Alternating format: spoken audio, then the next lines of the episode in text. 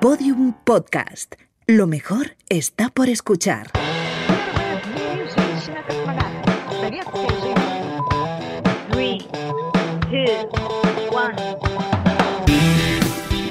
Esto es Vostok 6, el podcast de las pioneras.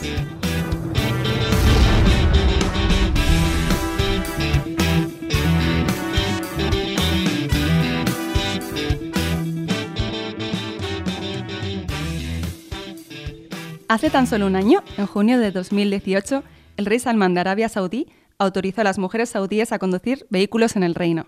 Esta iniciativa acabó con la prohibición en el único país del mundo donde las mujeres no podían conducir. Cuando vimos la noticia nos pareció increíble que aún existiesen países con leyes así, pero lo cierto es que no hace tanto tiempo que las mujeres podemos ejercer este derecho en España. Los primeros automóviles llegaron a nuestro país a comienzos del siglo XX, pero entonces su conducción estaba únicamente reservada a las clases más adineradas y, por supuesto, a los hombres.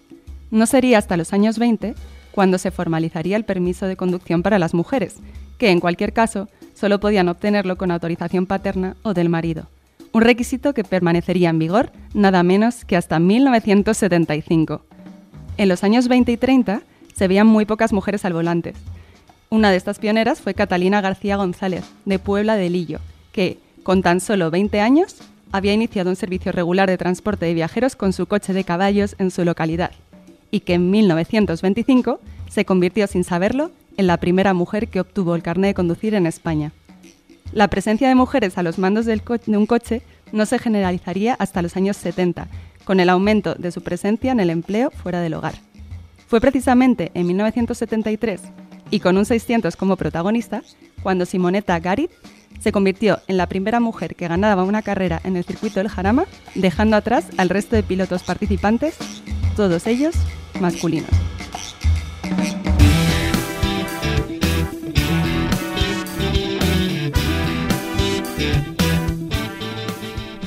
Y si hablamos de pioneras al volante, necesitábamos entrevistar a nuestra invitada de hoy, porque tenemos con nosotras a toda una referente en el deporte del automóvil español, ya que fue nada menos que la primera española en ganar una carrera, en hacer una pole position y en ganar un campeonato.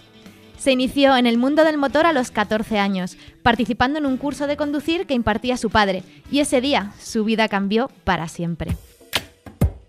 Decidió que su sitio estaba frente al volante y a los 17 años cumplió su sueño, competir en el automovilismo. A partir de entonces y durante 16 años ininterrumpidamente, se dedicó a la competición profesional, participando en algunos de los campeonatos más famosos del mundo. Nuestra invitada es la primera mujer en el mundo que ha ganado un campeonato nacional de GT de Gran Turismo que está abierto a hombres y a mujeres, y además de haber sido cinco veces campeona de España. Pero por si esto fuera poco, es la directora general de su propia agencia de marketing, recibiendo hasta 16 premios hasta la fecha, que nos corrija si han sido más, y se dedica a la fotografía, haciendo exposiciones en ciudades como Estrasburgo o Nueva York. Estamos deseando que nos cuente cómo se las apaña para hacer todo esto y cómo ha sido triunfar en todos estos sectores. Un placer tener con nosotras hoy a Balba Camino. Bienvenida, Balba. Hola, muchísimas gracias. Hola. Bueno, Balba, Pati te ha presentado, pero queremos oírte eh, a ti decir, definirte. ¿Quién es Balba Camino? Definirme, pues a ver, soy una persona, eh, yo creo que como con mucha energía, que realmente es lo que más me define a la hora de, mi personalidad. Eh, me gusta mucho pues que cuando persigo una cosa, la persigo hasta que lo consigo. Yo creo que al final eso también es, es importante, ¿no? Soy como muy rotunda en las decisiones que tomo. Luego me gusta disfrutar de lo que hago. Yo creo que soy súper disfrutona de la vida, no solamente de la parte, digamos, como más, o sea, de la parte tanto laboral como personal, ¿no? Que para mí trabajar es que es disfrutar. De hecho, muchas veces es que me digo, no me tengo que ir, que si no me he dado cuenta que es tardísimo ya, mm. porque disfruto tanto trabajando que, que quizá es una de las cosas que más me gusta, ¿no? Y lo que más me define es que soy positiva por encima de todo. Qué importante. Sí, totalmente. Para mí es lo más importante que me lo he ido forjando poco a poco, ¿eh? Yo no era, la verdad es que cuando era pequeña no era tan positiva, pero yo creo que con el, no sé, el paso del tiempo me ha hecho como cambiar esa forma de ser y darme cuenta que realmente la positividad te lleva a conseguir lo que quieres, a conseguir buenos resultados, a rodearte de gente buena, de buena gente positiva también y es lo que mejor me funciona. Qué bueno. Y en Remontándonos a, a tu carrera como piloto de coches, empiezas en 1990. ¿Cómo surge? Hablábamos en la intro un poco de, de ese, de ese día con tu padre, pero caray, o sea, hacerte piloto de carreras no es una broma. Sí, la verdad es que fue curioso porque tampoco es que dijera los coches eran mi pasión durante toda la vida. A ver, tenía mi padre que siempre había estado ligado de una manera u otra al automovilismo, ¿no? Él eh, ha, hecho un montón de cosas, pues desde, mm, bueno, cuando era, cuando era más joven se dedicaba a restaurar coches antiguos, se los traía de Inglaterra, coches preciosísimos como Rolls, a lo mejor que había tenido la reina de Inglaterra o cosas así, entonces los restauraba y los vendía, era como su trabajo. Luego también ha estado muy metido en competición, tanto él como ayudando a amigos suyos también, como por ejemplo Emilio de Villota, que también corría. Entonces, en esa época, él era el director de la Escuela de Pilotos Emilio Villota y no sé por qué un día de repente a los 14 años de repente le dije, pues me encantaría aprender a conducir, papá, ¿me, voy a ir ¿me puedo ir contigo un día al circuito? Y me dijo, pues sí, vente, este fin de semana tenemos un curso, te vienes y entre los monitores o como podamos, pues te vamos enseñando a conducir. Y nada, entré en el circuito del Jarama y yo creo que ahí ya fue como... Amor a primera me vista. cambió la vida, sí. Mi primera vuelta dije, ¿y cómo no había hecho yo esto antes? No me lo puedo creer. Entonces, claro, mi monitor en esa época, que era, bueno, un, un, amigo, Isidro Baño, el pobre se desesperaba porque le costó mucho enseñarme a conducir, porque realmente me decía, pero Alba, frena, por Dios, frena antes de la curva. Y yo le decía, Isidro, ¿cómo voy a frenar si lo que quiero es ir rápido? O sea, ya, ya quiero ir a más. Y decía, vale, pero nunca irás rápido si no paras el coche antes de la curva. Entonces me enseñó lo más importante de todo en la competición, que hay que, frenar, frenar, para poder ir rápido, curva. que nunca lo pensarías.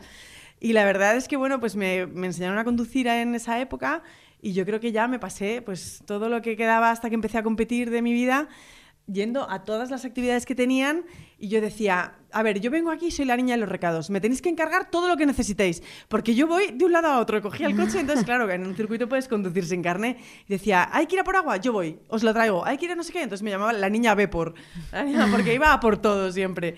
Y la verdad es que a los 16 años más o menos, pues empecé a pensar que quería competir. Pero claro, no era fácil, porque al final el mundo de la competición es un mundo complicado, necesitas mucho apoyo económico, que es lo más complicado para, para entrar, ¿no?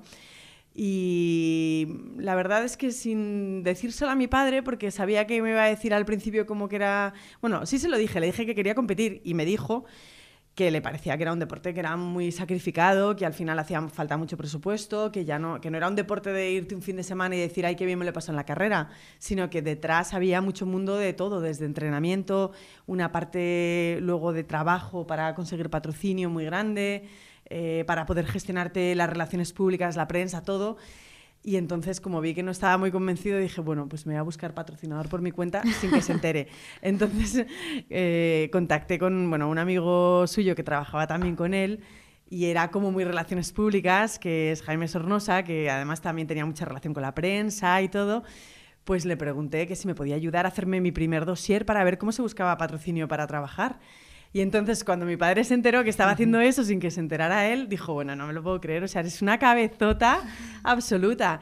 Y dije, sí, papá, es que yo lo voy a intentar. O sea, sé lo que me has dicho, que es un deporte difícil, pero es que quiero hacer esto, lo tengo clarísimo que quiero, es lo que quiero dedicarme. Y entonces me dijo, bueno, pues yo te enseñaré todo lo que pueda.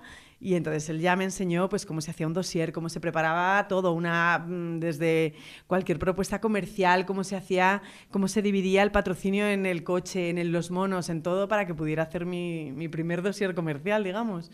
Y nada, me puse a hacerlo y la verdad es que disfruté también como una enana. Eso sí, me costó trabajo porque empecé a buscar patrocinador, pero increíblemente conseguí patrocinador sin haber corrido nunca. Ahí fue tu primer sí. trabajo de marketing, ¿no? Ahí, ahí empecé, ahí empecé justo. Sí, y entonces nada, conseguí el patrocinio de, de BP, de British Petroleum, y empecé a correr dos campeonatos a la vez, que esa fue yo creo la parte más divertida de mi carrera deportiva, que es que no corría uno, sino que el mismo día corría en dos coches diferentes que no tenían nada que ver, un monoplaza y en, y en, un turismo. Entonces me bajaba de uno y como tenía diferentes patrocinadores en un campeonato y en el otro, me tenía que ir como quitando parches, poniendo parches para ir corriendo a la otra parrilla de salida. Era muy divertido, pero claro, estuvo muy bien porque o sea, concentré como dos temporadas en un mismo año. Entonces cogí el doble de experiencia que lo que se hace normalmente. Y la verdad es que desde ese primer año... Eh, había un campeonato que es en el primero que empecé a competir, que era el Campeonato de España de Fórmula Fiat, que era muy divertido porque corrían pues todo lo que fueron luego las super promesas del automovilismo como Pedro de la Rosa, muchos pilotos que luego han acabado en, en Fórmula 1, ¿no? Y bueno, muchos no, Pedro es el único que acabó en esa época de Fórmula 1, pero que han acabado corriendo categorías muy buenas. Y entonces era gente súper joven, teníamos todos 17 años, yo creo. Y luego el otro campeonato era todo lo contrario, era como el campeonato de los más así experimentados, gente que había corrido ya un poco de todo, pero que quería correr como un campeonato que se llamaba el Campeonato de España de Clásicos Deportivos, que era coches antiguos. Entonces era divertido porque eran coches muy difíciles de conducir, porque claro, eran coches de los años 70, cosas así que no tenían la, pues lógicamente la técnica de, los coches de, de, en esa época, de los 90 pero era muy divertido porque, claro, corría con gente súper joven y con gente mucho mayor. Entonces eh, iba cambiando de estilo permanentemente. Y ese primer año ya me fue muy, muy, bien en el Campeonato de España de Clásicos Deportivos y ya gané pues, mi primera carrera, mi, primer, bueno, mi primera carrera, hice mi primera pole, como decías tú, gané mi primer campeonato y la verdad es que ya desde ese momento dije, bueno, es que esto va a ser mi trabajo, me voy a dedicar a esto. Nunca bueno, dudaste, sí. lo viste clarísimo. No, lo vi clarísimo, pero porque soy muy rotunda. O sea, si veo una cosa, digo, es que tengo que intentarlo, porque si no, después de unos años me, me, diría a mí misma, ¿y por qué no lo intentaste? O sea, yo no soy la típica de, no, me han dicho que no. No, pues es que me da igual, voy a ver cómo lo consigo, porque quiero trabajar en que realmente sea una realidad, si tengo un sueño. No, es que además, escucharte, o sea, verte contando... Eh, cómo empezó todo, se ve la ilusión con la que lo la vivías energía que decía. Tal cual. Sí, ¿Qué es lo que sentiste en ese momento cuando te subiste al coche y empezaste a acelerar? ¿Que fue la adrenalina? Que, que bueno, a, ver, a ti te pone mucho la adrenalina. La primera carrera de todas eh, estaba tan nerviosa, yo creo, porque a ver, había pasado mucho tiempo entrenando, eh, luego había pasado mucho tiempo entrenando como, o sea, en competición tienes que entrenar como diferentes cosas que lógicamente son muy importantes, ¿no? Y una de ellas es la salida, o sea, tus reflejos de cara al semáforo cuando se pone rojo y verde. Entonces, claro, tienes que tener unos reflejos enormes. Y lo había entrenado muchísimo.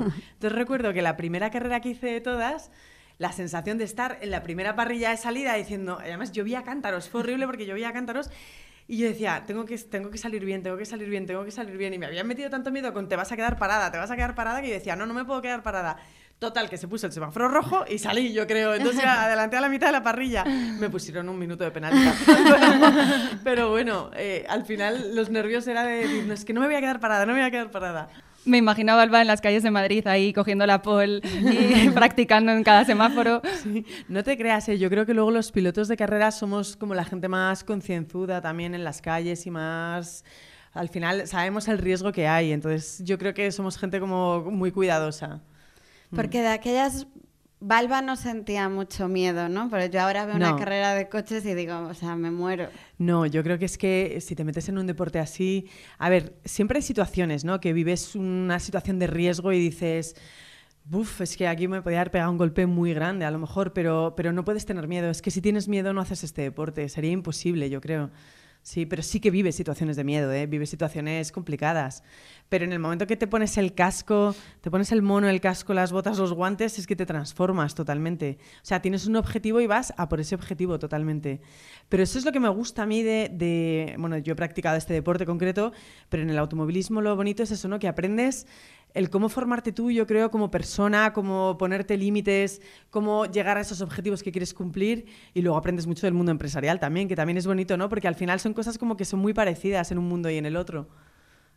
Qué pasada. ¿Y eras la única chica de los entrenamientos? ¿Cómo era? Sí, en, esa, en época? esa época sí. A ver, había algunas carreras que sí que en los clásicos coincidí con alguna mujer más, pero no, no, había en esa época y en, en fórmulas no había ninguna corriendo y la verdad es que yo creo que he coincidido con muy pocas mujeres en mi vida con, eh, compitiendo. ¿Y cómo lo vivían tus compañeros? ¿Te apoyaban o decían, ah, esto se le va a pasar? No, bueno, yo creo que habría de todo, ¿no? Lo que pasa es que yo siempre he sido de pensar que al final tú vas a por tu objetivo y lo que piensen los demás te tiene que dar igual, porque si no te van a limitar a lo mejor en muchas cosas, ¿no? Y con tu energía me imagino es... que les convencías, vamos. y al final me ha ido bien pensar así, entonces yo, yo iba a lo mío. Eh, a ver, pues siempre habría comentarios y de todo, pero yo nunca los he llevado al extremo de decir esto me va a afectar. No, no, al revés.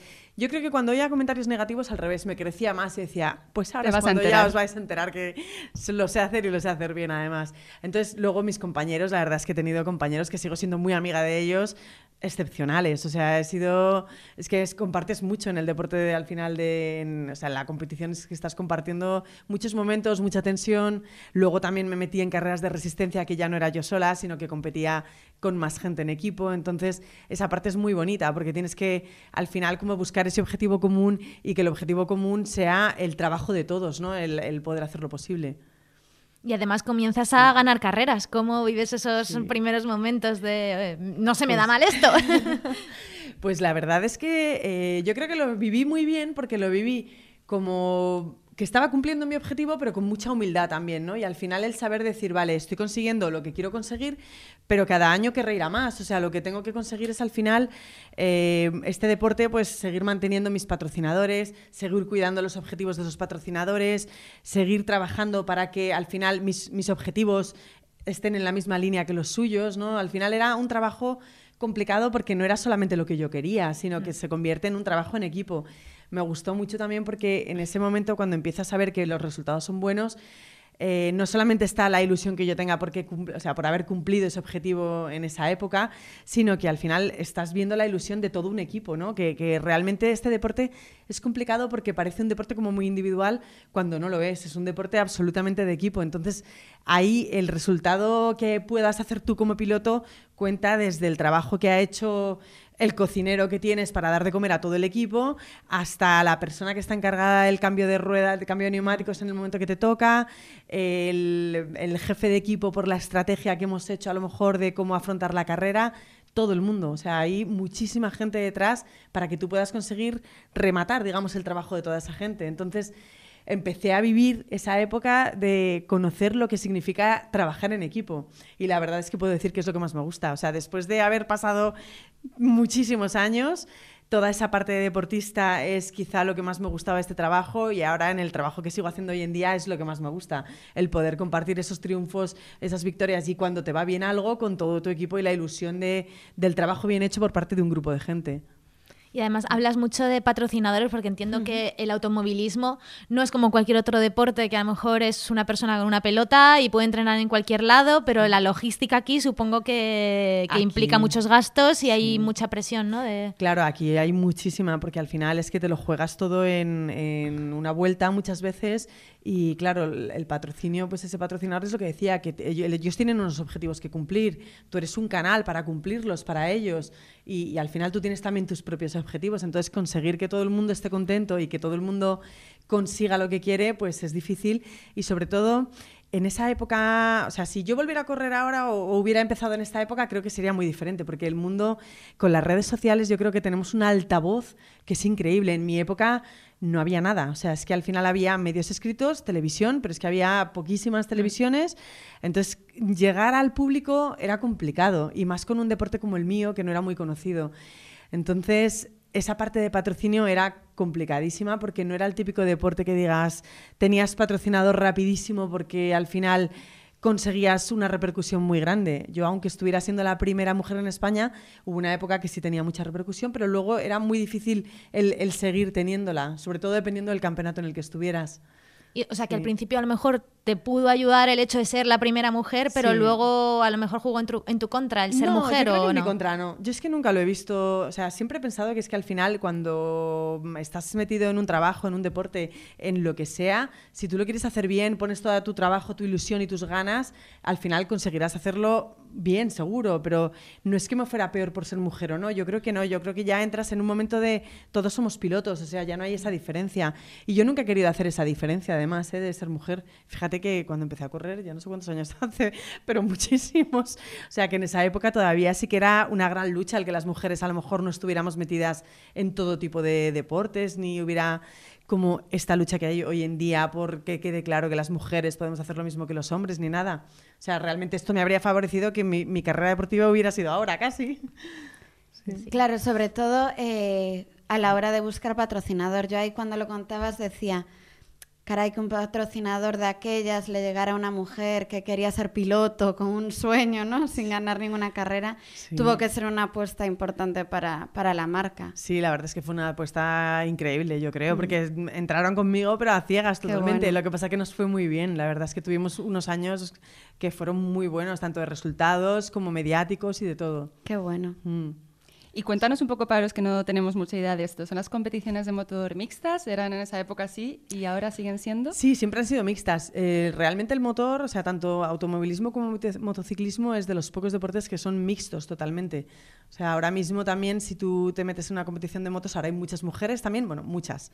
Hay alguna, por decirlo de alguna manera, pero que, siempre han sido mixtas también y a mí me gusta que sean mixtas. Eso te iba a preguntar, Valva, porque eh, he estado leyendo que este año han empezado las W Series, eh, que es un campeonato disputado exclusivamente por mujeres, para promocionar la participación femenina en el deporte del motor pero ha, habido mucha, mucha controversia ¿no? y mucha polémica también, mm. porque muchos pilotos dicen que esto no va a traer nuevas oportunidades, sino que es una forma de separar y de ampliar un poco la brecha. Claro, yo creo que eh, la gente que... O sea, es que eh, está como partido el mundo del automovilismo, yo creo, en ese sentido. ¿no? Hay muchas mujeres que piensan que estaría muy bien que fuera mm, femenino y masculino y Quizá la mayoría yo creo que pensamos que no. La, gente que llevamos muchos años en esto pensamos que nos gusta y que, por ejemplo, yo elegí mi deporte porque realmente me gustaba esa parte de, pues mira qué reto, que al final hay pocas mujeres y estoy aquí y es que me gusta este deporte. O sea, no me gustaría tener que pensar solo voy a disputar con mujeres.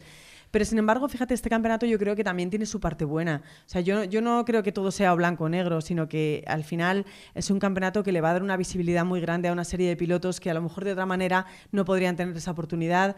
Nosotros, por ejemplo, en España tenemos la suerte de tener a Marta García, que de hecho ha, hecho, ha ganado esta última carrera a ella este fin de semana. Y entonces esto al final le va a dar un nombre y le va, le va digamos, a poner un poco en, en que haya mucha gente que no la conocía, que la pueda conocer y que ella pueda conseguir tener patrocinio gracias a haber corrido aquí, seguramente.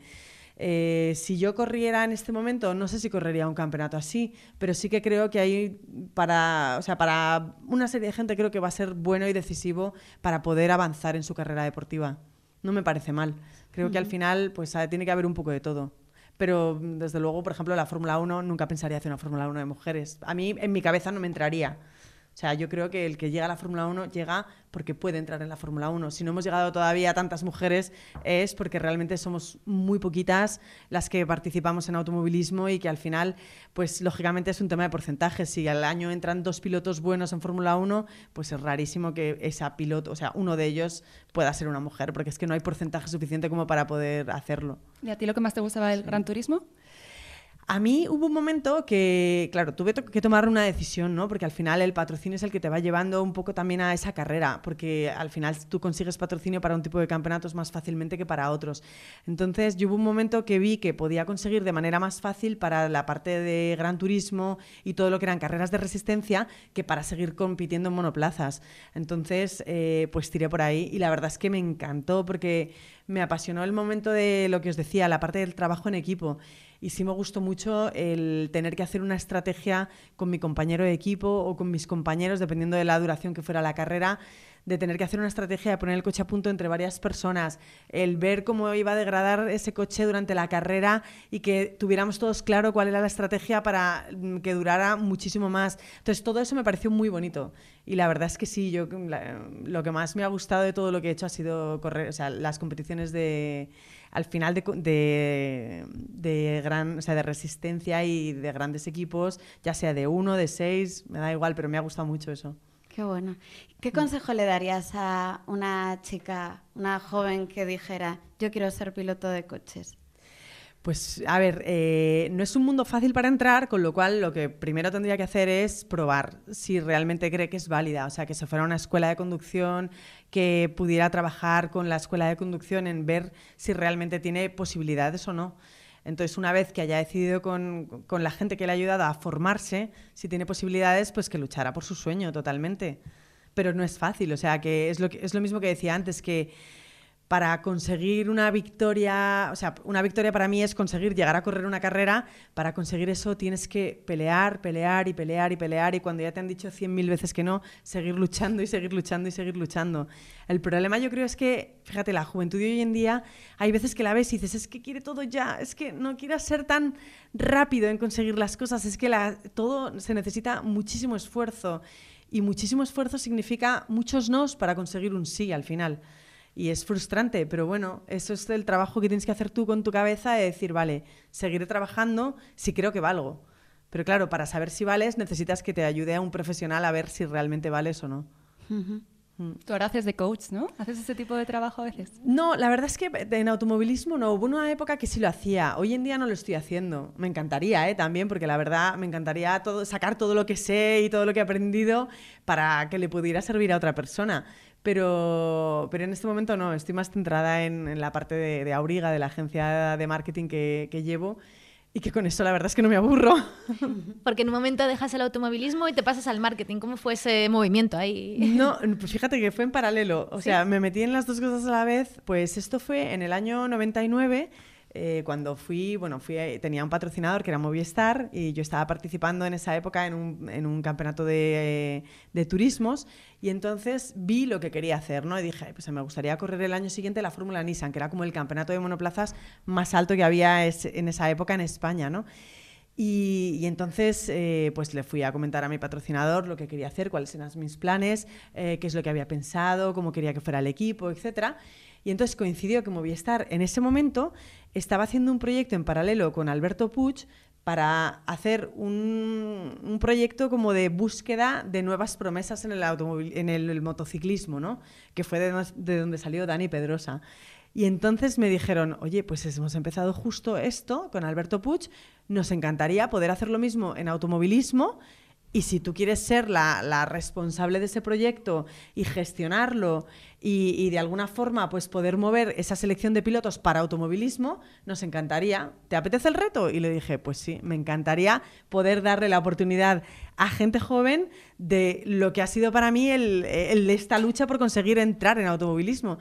Entonces me pareció que era una apertura de puertas espectacular para poder empezar un trabajo y sacar a gente que, que le podía gustar este, este deporte. Y entonces, pues nada, monté esta agencia, o sea, la, agencia Origa, que es en la que sigo trabajando hoy en día. Y esta agencia lo que hicimos fue una selección para buscar pilotos de pues gente que estaba en su casa, que le podía gustar este deporte, y seleccionamos entre 2.000 personas a un equipo de fueron cinco pilotos para una categoría como de acceso y otros dos pilotos como para una categoría mediana. Entonces hicimos como una escalera de formación entre tres categorías, que la que, o sea, digamos, en la que yo participaba luego era la última, como la más alta también. Entonces seguía participando por un lado en automovilismo, pero por otro lado ya empecé a, poner los cimientos, digamos, de lo que iba a ser la agencia que, dirijo hoy en día. Ojo, lo que es estar en el momento Totalmente. Eh, adecuado. Sí, yo lo que pasa es que ya tenía súper claro que quería montar esto, porque al final, eh, cuando estaba trabajando, bueno, cuando estaba pilotando, también colaboraba con muchas revistas como Car Driver, Marca Motor. Bueno, Marca Motor fue, fue más tarde, pero en esas colaboraciones que hacía con la prensa, que eran para probar, pues lo típico que hacía una mm. presentación de coches, eh, una marca para que conociéramos el nuevo producto y tal. Yo iba como periodista para hacer esa, esa prueba y entonces luego escribir sobre lo que me parecía el coche. Entonces, digamos que tuve la oportunidad de ver cómo era una presentación a la prensa de, esa época, ¿no? Entonces era como una época que las presentaciones eran espectaculares porque era, había muchísimo presupuesto.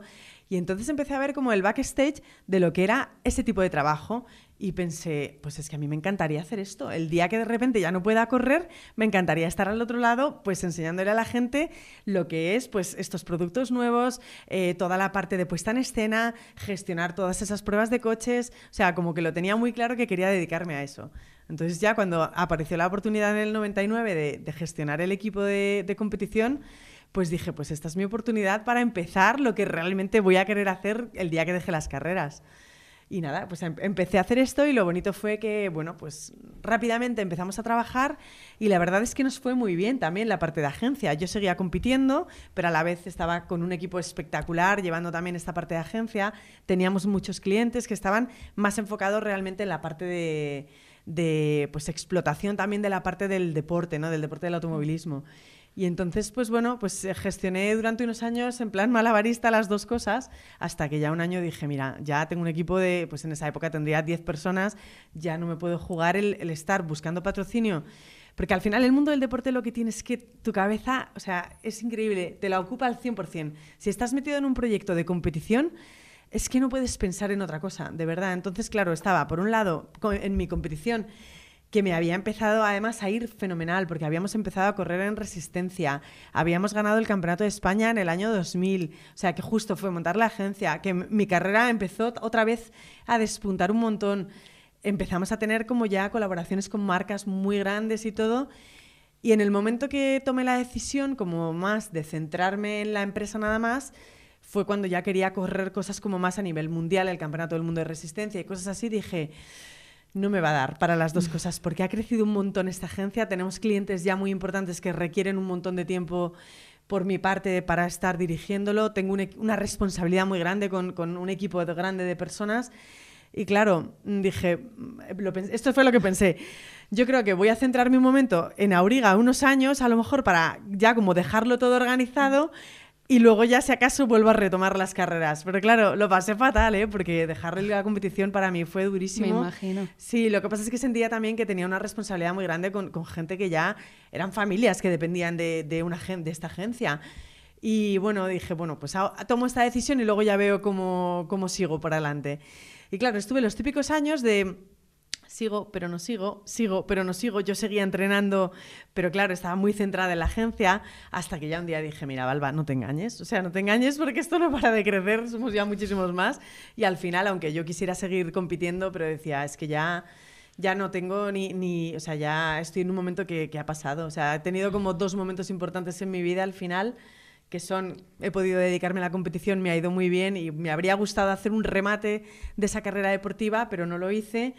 Pero bueno, ahora estoy en un momento preciosísimo en el que esas 10 personas que tenía en ese año se han convertido en 80 y que estamos disfrutando de unos trabajos que la verdad es que nunca me habría imaginado el que se pudiese disfrutar también y tener tanta, tanta adrenalina ¿eh? en este trabajo que tengo hoy en día. Eso te iba a preguntar, Valva, ¿cómo influye un poco, aparte de la capacidad de trabajar en equipo que comentabas antes, eh, tu experiencia de trabajar bajo, bajo presión eh, en el mundo de motorsport, ¿cómo ha influido toda esa experiencia en la Valva empresaria? Pues a mí, fíjate, muchísima. Creo que nunca habría podido ser la que soy hoy en día si no hubiera tenido esa fase, que son 16 años, son muchos años de, parte de competición, porque me ha hecho ser como una persona... Mm, como de objetivos muy claros, creo. Entonces, eh, me gusta, o sea, soy como muy analista también con mi equipo de escuchar a todo el mundo lo que piensa eh, y luego saber tomar esa decisión. Pero si digo para adelante, es que vamos para adelante. Y yo creo que mi equipo eso es lo que le gusta también, ¿no? Que al final soy muy rotunda. Digo, chicos, nos tiramos la manta a la cabeza y a por estas porque vamos a ir a por todas. Y vamos a por todas y lo conseguimos al final, porque es un trabajo muy bonito, ¿no? Cuando ves cómo conseguir hacer crecer algo y yo creo que lo más importante que tienes es que es lo mismo que en el deporte. Tú puedes ser el mejor piloto de la historia, pero si no tienes un buen patrocinador y si no tienes un buen equipo, nunca llegarás a nada. En la parte empresarial te pasa igual. Puedes ser el mejor estratega del mundo al final, pero es que lo que necesitas es tener un equipo motivado y sobre todo el mejor equipo del mundo para poder hacer lo que tienes que conseguir. Y yo creo que eso es lo que he conseguido, rodearme de la mejor gente para poder trabajar y gente que le apasiona lo que hace, que para mí al final eso es lo que marca la diferencia también, el que sepas lo que quieres hacer en tu vida y cómo lo quieres hacer, que, que es lo que decía antes, ¿no? Que es que no estás trabajando, estás disfrutando, o sea que realmente es muy diferente al concepto trabajar nada más. Que además se ven los resultados, ¿no? Eh, cuando, cuando estábamos preparando la, la, entrevista y te lo comentábamos antes, era que no solo ha triunfado como piloto, y de repente estamos viendo que ha ganado 16 premios con la agencia que dirige. Sí, bueno, eso fue, eso fue el año pasado, en 2018. Este año hemos empezado por ahora la temporada de premios fenomenal también, porque llevamos ya nueve en lo que llevamos de certámenes y la verdad es que además es muy bonito porque en los premios que hemos ganado este año, en, por ejemplo, los premios Evento Plus, que son como los más importantes del mundo de los eventos en España, hemos ganado siete, que hemos sido la agencia de España con más premios de, del certamen. Y a mí lo que me ha encantado es que eh, en esos premios, normalmente pues las agencias a lo mejor ganan varios premios, pero con la misma campaña, que suele ser una campaña buena que, que está, a lo mejor la cogen para varias cosas, pero nosotros hemos, han sido siete premios para seis clientes diferentes con seis eventos totalmente diferentes. Entonces, lo bonito de ver que tienes un equipo que es todo terreno, que al final nos ponga el cliente, el reto que nos ponga, dices, vamos a por él y lo conseguimos. Entonces, esa parte me ha encantado, ¿no? Porque realmente ha sido el primer año de decir, Es que fíjate, es que, es que aquí no hay límites. En este equipo es que no nos ponemos límites para nada. O sea, dices, vamos a ir a esta tipología de evento. Evento, pues es que hemos tenido de todo, desde eventos de relaciones públicas, eh, evento sostenible, eh, eventos que a lo mejor están más relacionados con la puesta en escena, como puede ser mejor decoración, con cosas súper tecnológicas, o sea, cosas que no tienen nada que ver y lo bonito es, es decir, que al final el orgullo es ese trabajo de todo el mundo, ver todos esos objetivos de cada uno de ellos reflejados en un resultado, ¿no? Yo lo que más disfruto es con eso. O sea, me encanta mi trabajo, me encanta la puesta en escena, lo que podamos hacer, pero ver a mi equipo feliz y ver que está disfrutando con lo que hacemos, es que, bueno, me muero, lo reconozco. ¿Y sigues ligada de algún modo al mundo del motor? Sigo muy ligada porque realmente seguimos teniendo muchos clientes que están ligados al, auto. O sea, tenemos muchos clientes de motor que de alguna forma están ligados al automovilismo, no tan deportivo, pero sí, sí gente que a lo mejor hacemos muchas actividades en circuitos. Eh, tenemos clientes que, pues eso, que la parte deportiva de sus modelos sí que la tenemos que dejar clara. Entonces, no me he desligado de esa parte, pero bueno, a la competición no tanto. Sigo sí, sí que sigo teniendo de alguna manera eh, pues la vista puesta porque mi padre sigue teniendo un equipo de competición que al final ese equipo de competición y él sigue trabajando en competición, entonces sí que de alguna forma lo vivo. Y luego que la última carrera que hice fue, bueno, en 2014, hace unos años ya, pero bueno, me dio por de repente ponerme un reto. Un amigo mío, eh, bueno, un, organizador que eh, organizaba una carrera que era como el reto de las carreras de resistencia, organizaba una carrera de 32 horas, que normalmente las carreras suelen ser de 24, las de máxima duración. Y entonces, eh, pues nada, formó, eh, hizo esta carrera como para batir el récord de carreras de resistencia. Entonces me llamó y le decía, Jesús, pero ¿cómo me voy a meter si llevo nueve años sin subirme en un coche de carreras? ¿Cómo me voy a meter en este lío ahora? Y la verdad es que como insistió, insistió, insistió, pues de repente pensé, ¿y por qué no? Si al final puedo de repente volver al mundo de la competición, eh, como nunca lo había dejado, digamos, consciente de que había dejado el mundo, digo, me gusta el reto porque al final es decir, puedo ver como, lógicamente sé que no voy a tener la capacidad que tendría antes, porque antes me pasaba la vida entrenando y ahora no había entrenado ni nada, pero sin embargo sí que puedo ver que al final el reto no es una cosa solamente física, eh, sino que en este deporte hay mucho que está en tu cabeza y realmente si tú consigues que tu cabeza entienda que vas a hacer este reto y que quieres estar haciéndolo de la mejor manera, pues al final puedes conseguirlo. Y me alegré muchísimo. Acabé corriendo, lo pasé fatal, lo reconozco, lo pasé fatal, porque además, claro, mm, me metí en el típico lío de, bueno, pues si ya, ya si me meto, me meto en el coche más gordo de toda la categoría. o sea, ya quiero el más. Y entonces, claro, eh, no estaba físicamente preparada. ¿Cómo te preparas físicamente para...? Pues es que tienes que hacer muchísimo deporte al final. Porque a mí me duele la espalda con media hora. Claro, pues imagínate, yo, por ejemplo, los últimos campeonatos que corría de, de Gran Turismo de GT hacía tres horas al día. Entre la parte de cardio, pesas, o sea, musculación y todo, tres horas al día, sí. Sí, o sea que es muchísimo entrenamiento. Entonces aquí pasé, mm, de repente lo decidí un mes antes, pero claro, en un mes no consigues pasar de hacer poco deporte a ponerte súper gachas el cuello, los brazos, todo. Y entonces hice un poco de supervivencia. O sea, cada vez que salía a pista digo, bueno, morir en el intento, pero lo he elegido yo, no pasa nada. Y la verdad es que nos fue muy bien al equipo que, con el equipo que corrí porque ganamos nuestra categoría. Tuvimos, fuimos 25 horas liderando la carrera permanentemente. Y la verdad es que esto fue súper emocionante. Luego tuvimos un problema, que tuvimos el coche, o sea, tuvimos un problema que el coche tuvo que estar en boxes bastante tiempo parado, pero remontamos otra vez y conseguimos ganar nuestra categoría. Así que por lo menos no me fui con ningún mal sabor de boca, lo pasé bomba con mi equipo fatal conmigo misma por dentro porque decía, ¿dónde te has metido? Estás como una cabra, pero en el fondo es lo que me gusta. Es que lo reconozco que al final lo que me gusta es retarme a mí misma, claro, y decir, me pongo este reto y voy a intentar conseguirlo. Y al final hacer este trabajo tanto físico como mental, ¿eh? porque lo que decías tú del entrenamiento no es entrenarte nada más físicamente. Este deporte es súper mental, que fíjate, en la época que yo corría yo creo que había muy pocos deportistas que se entrenaban en automovilismo la parte más psicológica. A mí me encantaba, me pasaba el día leyendo libros de psicología, de cómo afrontar también los retos contigo mismo y todo. Y ahora sí, ahora la gente ya tiene entrenadores y coach totalmente enfocados a esta parte del deporte. Es que justo se me, mm. me preguntaba sobre esa formación psicológica. Al final, eh, la presión es mucha y hablábamos hace poquito con una bailarina que decía que a ella le faltaba ese entrenamiento. Pues en es el, más importante, totalmente. Y, en- y fíjate, es que para su trabajo es importantísimo. Yo empecé sobre todo porque eh, empecé a leer, no sé por qué, un poco los entrenamientos que hacían las, las- lo- los jugadores olímpicos, o sea, todos los olímpicos rusos, cómo entrenaban ellos, eh, pues desde los patinadores hasta un montón de deportistas rusos, cómo entrenaban esa parte psicológica que son los que lo introdujeron en la eh, realmente en el deporte. Entonces empecé a leer y me pareció súper curioso y la verdad es que yo mm, aprendí leyendo yo misma nada más, o sea, no me enseñó nadie ni nada, pero me gustó muchísimo. Luego tenía un ídolo que, que era Ayrton Senna también dentro del automovilismo y él la parte psicológica la trabajaba un montón también. Entonces, de leer entrevistas suyas y todo, me di cuenta que realmente esa parte era fundamental. Pero es que fíjate que yo ya no me lo llevo al del mundo del deporte, ni a los actores, ni nada. Es que lo, creo que es necesario en la vida en general, porque al final tú ese objetivo que quieres conseguir lo tienes que ver, lo tienes que visualizar. Si, si no te ves haciéndolo ni consiguiendo lo que quieres conseguir en ese momento, si tú mismo no te lo crees, es que es complicadísimo que lo consigas también, porque no te estás viendo. Entonces, para mí, esa forma de trabajar es que me parece vital. De hecho, yo ahora tengo un hijo de siete años que siempre le intento decir, Diego, es que si tú te lo crees, tú vas a conseguirlo, claro, porque intento que lo vea él también, ¿sabes? A Él es súper deportista también, le encanta un montón de deportes. Y digo, pues es que tienes que creértelo, porque si no te lo crees no lo vas a conseguir. Tú eres el primero que te estás mandando esa negatividad, ¿no? A, a ti mismo. ¿Quiere ser piloto él también?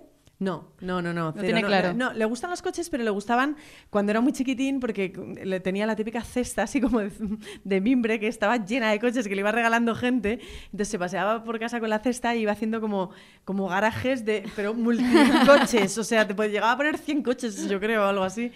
Pero nunca ha sido el típico que le ha encantado los coches desde pequeño ni nada. Le gustan, pero mm, no es algo que le chifle. Le gusta el tenis, por ejemplo, le gusta el golf, no me preguntéis por qué, desde que es pequeño. le regalaron un palo de plástico de golf de estos como de niño y le empezó a apasionar, se apuntó a clases y está chiflado con el golf. Sí, luego le encanta el fútbol también, le gustan muchos deportes, que es lo que a mí me encanta también, Claro. porque yo creo que los niños al final, esa base que te enseña el deporte ¿no? y los valores que te enseña son importantísimos para tu formación como persona también. Así que yo encantada, que haga lo que quiera. Desde luego nunca le diré lo que tiene que hacer, en de- ni en deporte ni en nada. ¿Y qué opina cuando ve fotos de su madre con el traje de automovilismo? Pues fíjate que yo creo que ha sido consciente hace muy poquito. O sea, tiene siete ahora y realmente yo creo que como siempre ha vivido en casa, en el garaje de casa, yo tengo ese Lotus Super 7 que era con el que corría el Campeonato de España de Clásicos. Entonces, claro, él ha visto como coches en casa siempre. Eh, yo no, tengo, no soy muy de tener fotos mías tampoco ni nada, pero sí que en la zona del garaje donde tengo este coche, pues es donde tengo como mi estantería con todas las copas, con alguna foto y no sé qué. Y entonces lo ha visto siempre y nunca, nunca decía nada. Pero este año, que era la típica, el típico año ya que empiezan los padres a dar charlas de, eh, pues, eh, ¿qué hacen tus padres? Que vengan al cole a contarnos lo que hacen, no sé qué.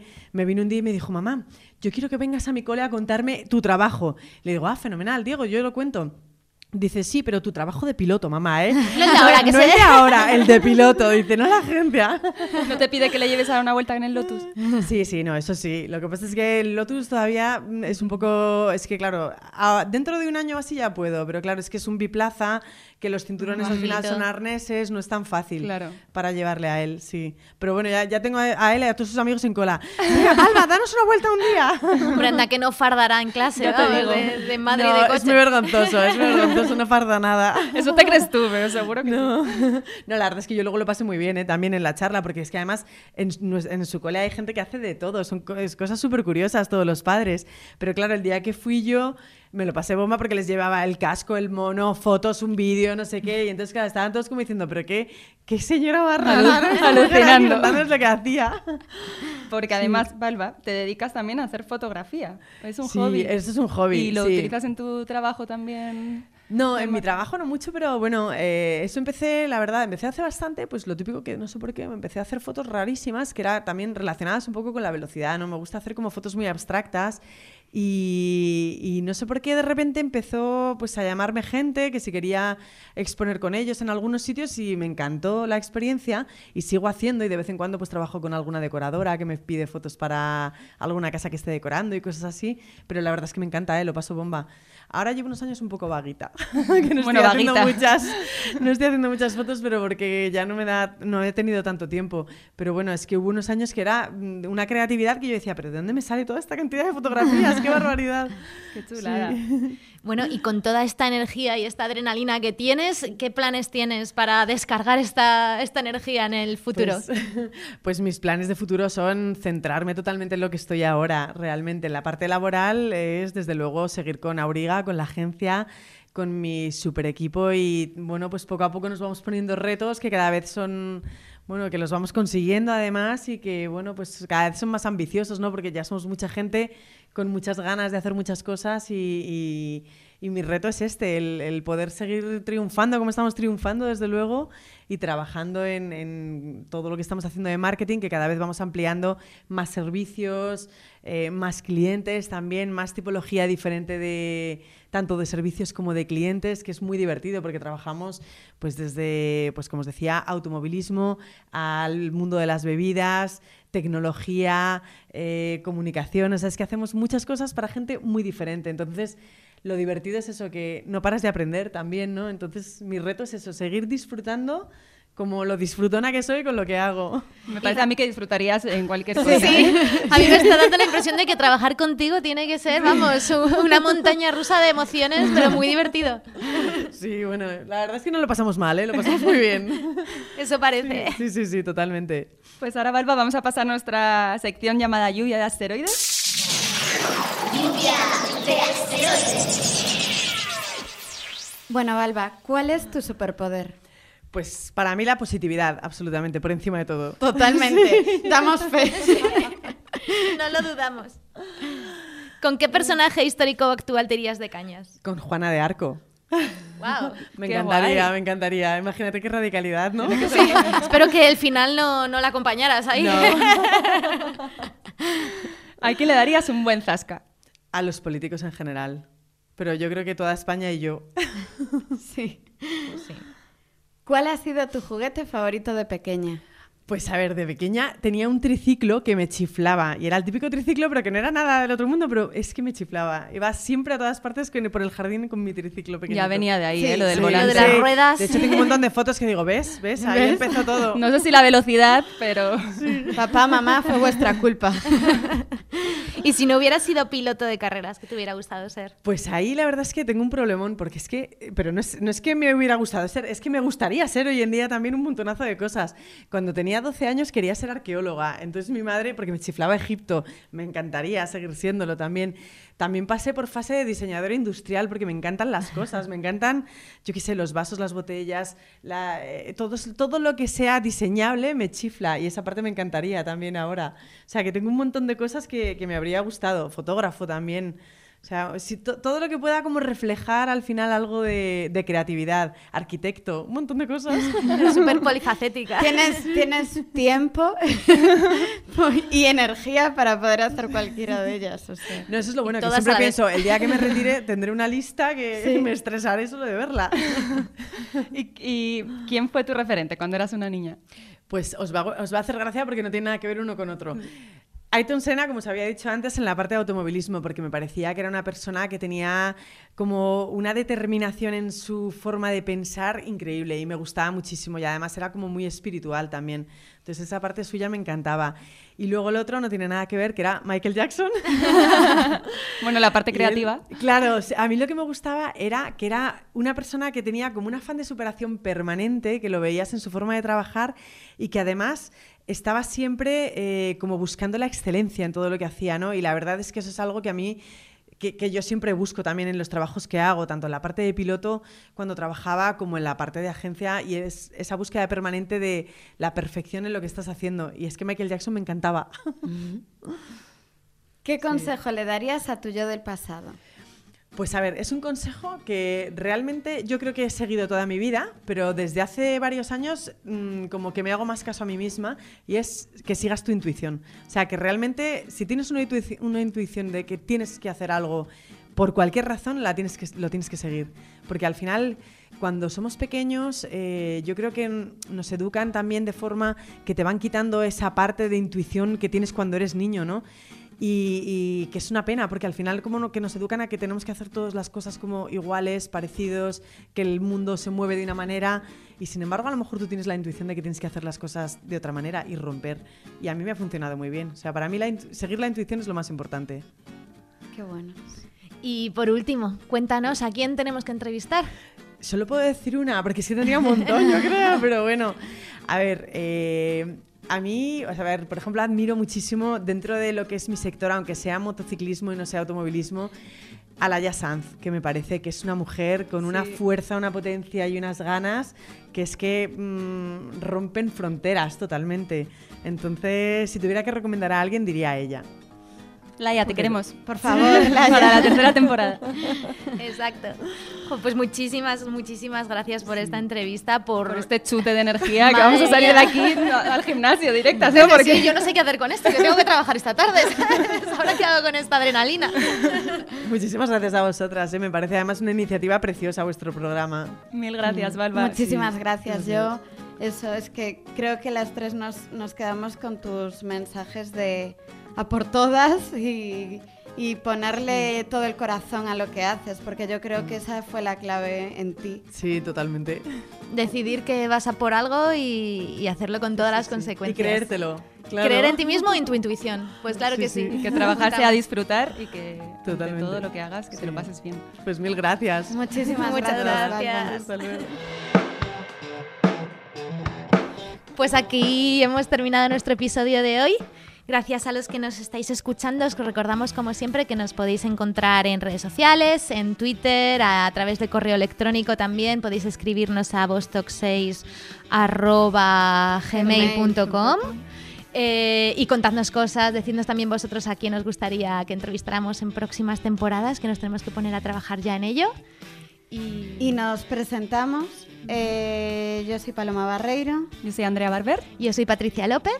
Y como siempre eh, darle las gracias a Podium Podcast, que ahora pertenecemos a su plataforma, y a Miguel Galguera, eh, nuestro técnico, productor, ayudante, etcétera, etcétera, etcétera, que, que nos ha sacado de, de muchos marrones. y que hace que esto suene mucho mejor todavía. Mucho mejor. Así que gracias a todos. Muchísimas gracias y os esperamos en el próximo Hasta la próxima. Adiós. Thank you.